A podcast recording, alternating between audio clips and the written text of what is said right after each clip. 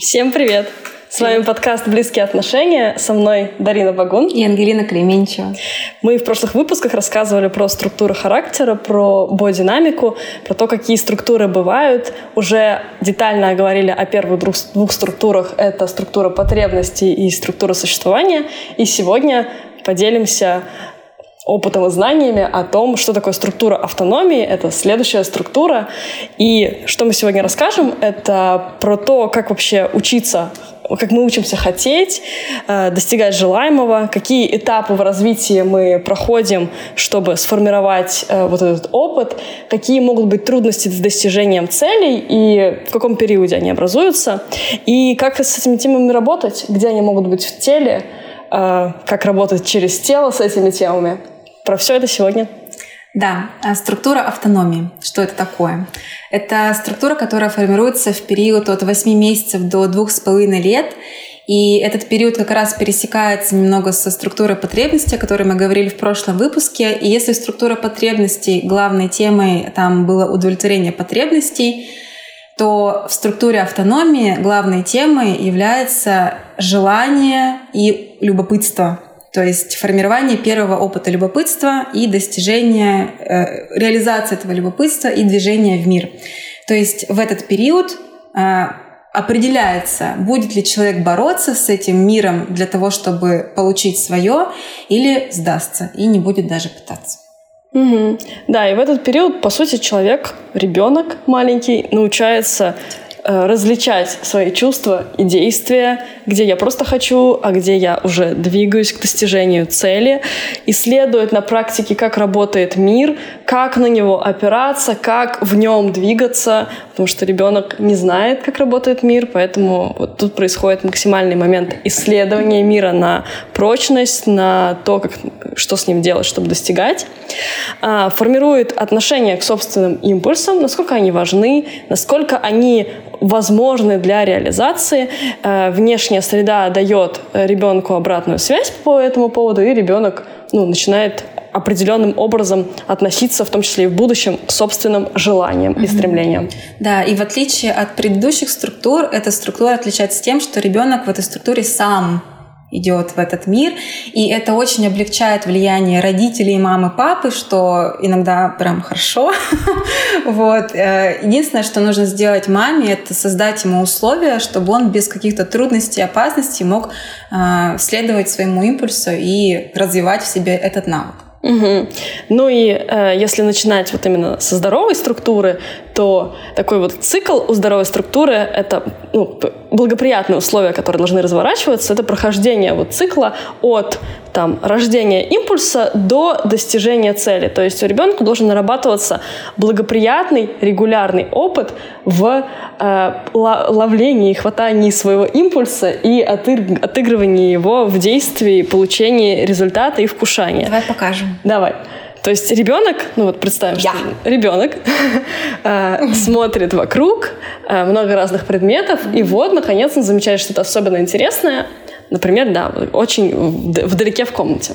Вот. И э, в этот момент он начинает уже ощущать вот такое движение внутри. Если на уровне тела, то это может быть просто какой-то импульс начать двигаться к этому э, объекту желания. И ребенок начинает туда стремиться всем своим телом. Он начинает ползти, а, и, наконец, достигает а, своей цели, хватает ее, притягивает к себе, вот, получается, вот этими мышцами, а, и ну, наслаждается тем, что трофей достиг адресата, что вот этот вот мир внешний, мое желание соединилось с внутренним миром моим, собственным импульсом. И вот это, получается, цикл завершается, ребенок ну, как бы наслаждается результатом. И так происходит как раз-таки установление, можно сказать, отношений с миром и самим собой, что мой внутренний импульс, мое внутреннее стремление реализовывается в мире, и мы соединяемся вместе. Вот тут прям такой баланс и гармония разворачивается. И как итог, здоровая структура умеет чувствовать свой внутренний импульс, то есть кажется, меня что-то там манит, это mm-hmm. такое приятное, интересное. Да. Вот. Признавать э, свой импульс и с ним ну так, э, получается, ставить знак равенства, то, что вот мой внутренний импульс, он вот там вот во мне стоит, и вот, по сути, это часть меня, часть моего желания. И э, я действительно этого хочу, мне это действительно нужно, вот в этот момент как бы устанавливается, утверждается. И, наконец, действовать в направлении своего желания, а для этого нужно чувство готовности. Я готов прилагать усилия для того, чтобы ползти, двигаться по отношению к своей цели. Ну и, наконец, достигать. То есть ребенок получает опыт благоприятного достижения, что я получаю желаемое за счет собственных усилий, за счет собственного движения. Я это могу, и если это много раз получилось, то и в будущем почему я должен сомневаться, что это возможно. Да. Вот. Это вот здорово и очень ресурсно, и прям, да. Ну, так бывает не всегда. Увы. Так бывает не всегда. И есть э, два сценария, ранний и поздний сценарий. Сейчас начнем говорить про раннюю структуру автономии, которая называется невербальная. Что произошло? А, как она сформировалась? То есть тут э, схема такая же. Ребенок э, что-то смотрит, э, его что-то цепляет, он чувствует к этому делу всему интерес, любопытство, и у него как бы поднимается вот эта волна желания, и он начинает какое-то движение даже, может быть. Но в этот момент объект, мама, например, взяла и убрала. Ну, то есть объект, который хотел ребенок, просто исчез. И вы понимаете, что происходит? У него импульс пошел, и вот вся энергия уже здесь, и объект исчез, и получается, что все пропало. Да? А, то есть э, он уже не может не почувствовать свое желание, он не может завершить свой импульс, он не может завершить вот это действие, движение к нему, он не может обрести опыт этого достижения. То есть у него было желание, которое оборвалось, и что теперь с этим делать, э, ну, мы, конечно, расскажем. Чему учим? Да. Ну, и, наконец, таким образом, э, опыт вообще учит, что вот мой импульс, он выделился, не реализовался и должен куда-то деться. Угу. Куда деться непонятно, но самый простой ответ — исчезнуть. То есть, получается, должен исчезнуть мой импульс, и поскольку это такой период, где э, ребенок своим вниманием, по сути, в какой-то момент э, так направляет, по сути, все ресурсы себя вот на этот объект стремления, то, получается, часть меня тоже должна исчезнуть с моими желаниями, с моими интересами. И таким образом опыт учит, что вот желания, интересы не важны, важна какая-то внешняя сила, которая э, этими желаниями управляет. И этот опыт также учит, что внешний мир может манипулировать им, и что от этих манипуляций тоже хорошо бы дистанцироваться, тоже исчезать, вот, не доверять им, каждый раз ожидать подвоха uh-huh. от внешнего мира, от людей, вот, такой вот не очень благоприятный сформировывается картина да. ожиданий. Ну и типичное переживание у такой ранней структуры. Я чувствую пустоту внутри, меня ничего не зажигает, у меня нет особого интереса куда-то двигаться, потому что нет этого импульса. Я словно не двигаюсь никуда и стою на месте. Если что-то не так, то дело точно во мне. А, лучше людей лучше не просить ни о чем, потому что они будут мной манипулировать, как ты сказала. И когда я один, мои стремления исчезают. Угу. Такая картина, такие могут быть в голове мысли. Да, и на основании этих переживаний может форми- формироваться конкретное поведение, что э, вообще нужно ждать, что кто-то увлечет, что желание рождается не внутри меня и какие-то импульсы, а что должен быть какой-то внешний человек, объект, который э, рождает мои желания, увлекает, направляет меня. Mm-hmm. Они очень чувствительны к контролю, к манипуляциям, к власти, что является суперсилой Хорошо. и вообще очень ресурсная э, часть этой структуры характера.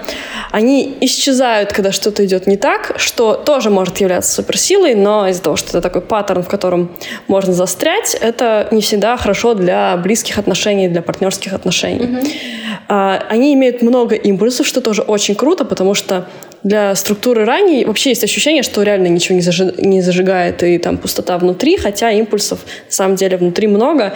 Они просто не могут их определить. Назвать вербально, структура как раз-таки вот невербально, невербальной называется. И, собственно, они не могут их понять, угу. отождествить с собой.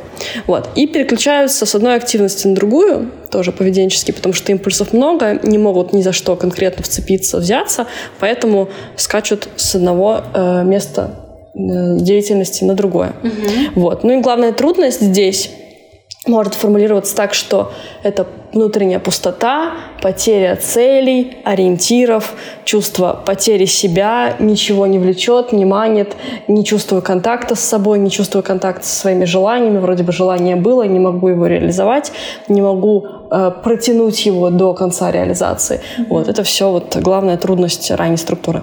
Ну и в теле тоже это заметно, потому что глаза, например, взгляд у такой структуры, он достаточно наивный, он пустой, но при этом в нем очень много очарования. То есть такой, ну, такой взгляд. вот.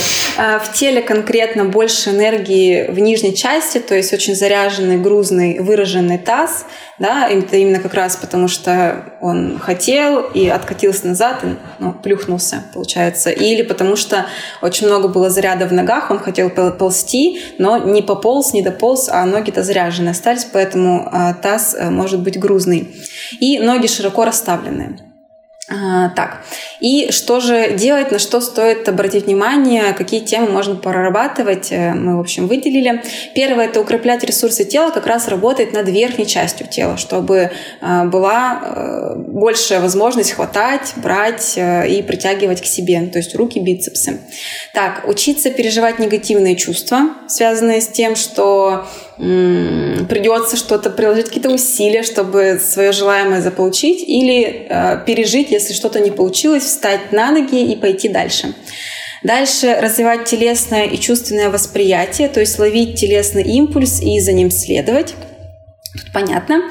Исследовать чувство бессмысленности, пустоты и искать искру импульса. Угу. Да, то есть не бояться да, э, с этой пустотой соприкасаться, потому что как мы знаем э, телесно, что в этой пустоте все-таки есть какие-то импульсы, они просто настолько невербальные и неопределенные, что чтобы их найти, важно в этой пустоте ненадолго задержаться, а чтобы задержаться в ней, важно признать, что эта тема есть, mm-hmm. что э, ее значимо поисследовать, чтобы как раз-таки найти эти импульсы, сохранить их э, и реализовать вовне. Да, не бойтесь пустоты, она там очень ну, очень многословно. Да, многословно. А дальше учиться различать импульсы из тела, из чувства или из головы. То есть, если, например, вы хотите очень рисовать или быть мастером по маникюру, а голова ваша говорит, что это не перспективно, и надо быть айтишником. А вам ну, не дойти совсем. То есть нужно понимать, что конкретно вы хотите, и исследовать вашим импульсам, потому что только это сделает вас счастливым. А потом получать опыт схватывания импульса и его реализации в доверительных отношениях. Также учиться ощущать этот импульс в присутствии других людей, потому что у такой структуры может не получаться чувствовать себя, когда кто-то рядом вокруг, они сливаются. Ну и, конечно, работать над темой границ, потому что именно в этой структуре, когда мама забирала какой-то предмет, убирала, она покушалась на границы, и тему границ, конечно, нужно здесь выстраивать. Угу. Поздняя структура Поздняя структура называется вербальной, то есть тогда ребенок уже может э, называть предметы, как-то говорить, и здесь проявляется как раз-таки суперсила выросшей поздней структуры автономии. Это умение красиво говорить, э, э, переводить тему, э, да, очень умело оперировать словами, и это суперсила как раз-таки. А как формируется? Вот если в ранней структуре импульс обрывался на моменте как бы, желания, когда этот импульс не мог быть еще распознан, понят, прочувствован, вкушен, то в поздней структуре наоборот, ребенок уже как бы достигает своей цели, но в какой-то момент, когда он уже ее достиг, мама его, ее забирает, эту цель, этот трофей, или начинает отвлекать ребенка на что-то другое, ну, например, что она не хочет просто, чтобы э, вот этот вот предмет э, был использован ребенком, может быть, он опасный. Вот, если такой опыт регулярный, что ребенка постоянно фрустрирует на этом моменте, то формируется поздняя структура. И как раз-таки поздняя структура, она еще относится к тому, что это ну, в более поздний период происходит. То есть у нас же структура автономии с, двух, с 8 до 2,5 лет. Вот к 2,5 годам некоторые дети ходят в садик, там вообще достаточно агрессивная для этого среда, где все дети отбирают что-то, воспитательницы отбирают что-то. Вот. И тут тоже может не ввиду того, что это в семье такое было, а именно в каком-то таком социальном пространстве разворачивалось и тоже формировалось ну, являлось причинами для формирования а, структур поздней. Опыт учит не связываться вообще с себя с обязательствами, не просить о помощи, не делать ошибки, нельзя делать ошибки. Вот. Ну, собственно, переживания, которые рождает эта структура, что нужно обязательно стоять на своих ногах, несмотря ни на что, нельзя падать, важно сделать все именно самому, потому что мир манипулятивен и может помешать. Нужно бороться за признание того, своих собственных импульсов и желаний, то есть есть ощущение, что внешняя среда, в принципе, агрессивно относится к желаниям и к целям там, человека, и что нужно их отстаивать, как-то оборонять. Вот. Ну и, собственно, нужно скрывать свои желания от других людей, э, чтобы они не помешали их достижению. И вообще, в принципе, из этой структуры рождается очень сильный страх а, того, что я упаду, совершу ошибку, это невозможно, потому что если я упаду, ну, как бы мир и так ожидает, что я там упаду и я не достигну этого предмета, то тут э, этот страх усиливает э, вот это переживание, что я тогда, если упаду, то совсем ничего не получу. Да и не достигну. И эти переживания как раз формируют поведение у такой структуры, у таких людей. То есть такие люди э, фиксируются на успешности. И им важно сделать все самому, иначе их попросту не будут любить. Да? И понятно, что в, в таком поведении, в такой формулировке очень сложно построить отношения. Э, в целом очень сложно достигать каких-то результатов, потому что на сверхдостигаторстве долго не уедешь, силы закончатся просто, вот и все.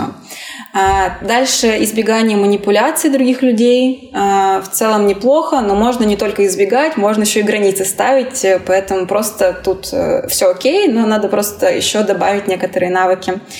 И такие люди умеют генерировать много идей, а, у них есть импульсы, но они не умеют, не могут, не способны завершать дела до конца. И им в этом должны помогать какие-то исполнители. И вот только так э, можно выстраивать там э, свои какие-то а, цели. Главная трудность, которую можно вывести да, для такой структуры, это как раз довести дело до конца, уметь встать после ошибки, уметь падать и, конечно же, просить о помощи. В этом нет ничего критичного, мы все люди, и большие результаты достигаются совместными усилиями, и это нужно принимать и уметь с этим а, быть в контакте. Угу. А на теле это проявляется как такой контролирующий взгляд, э, направленный вовне, э, такое заряженное живое тело, двиг, двигающееся в первую очередь в верхней части угу. тела.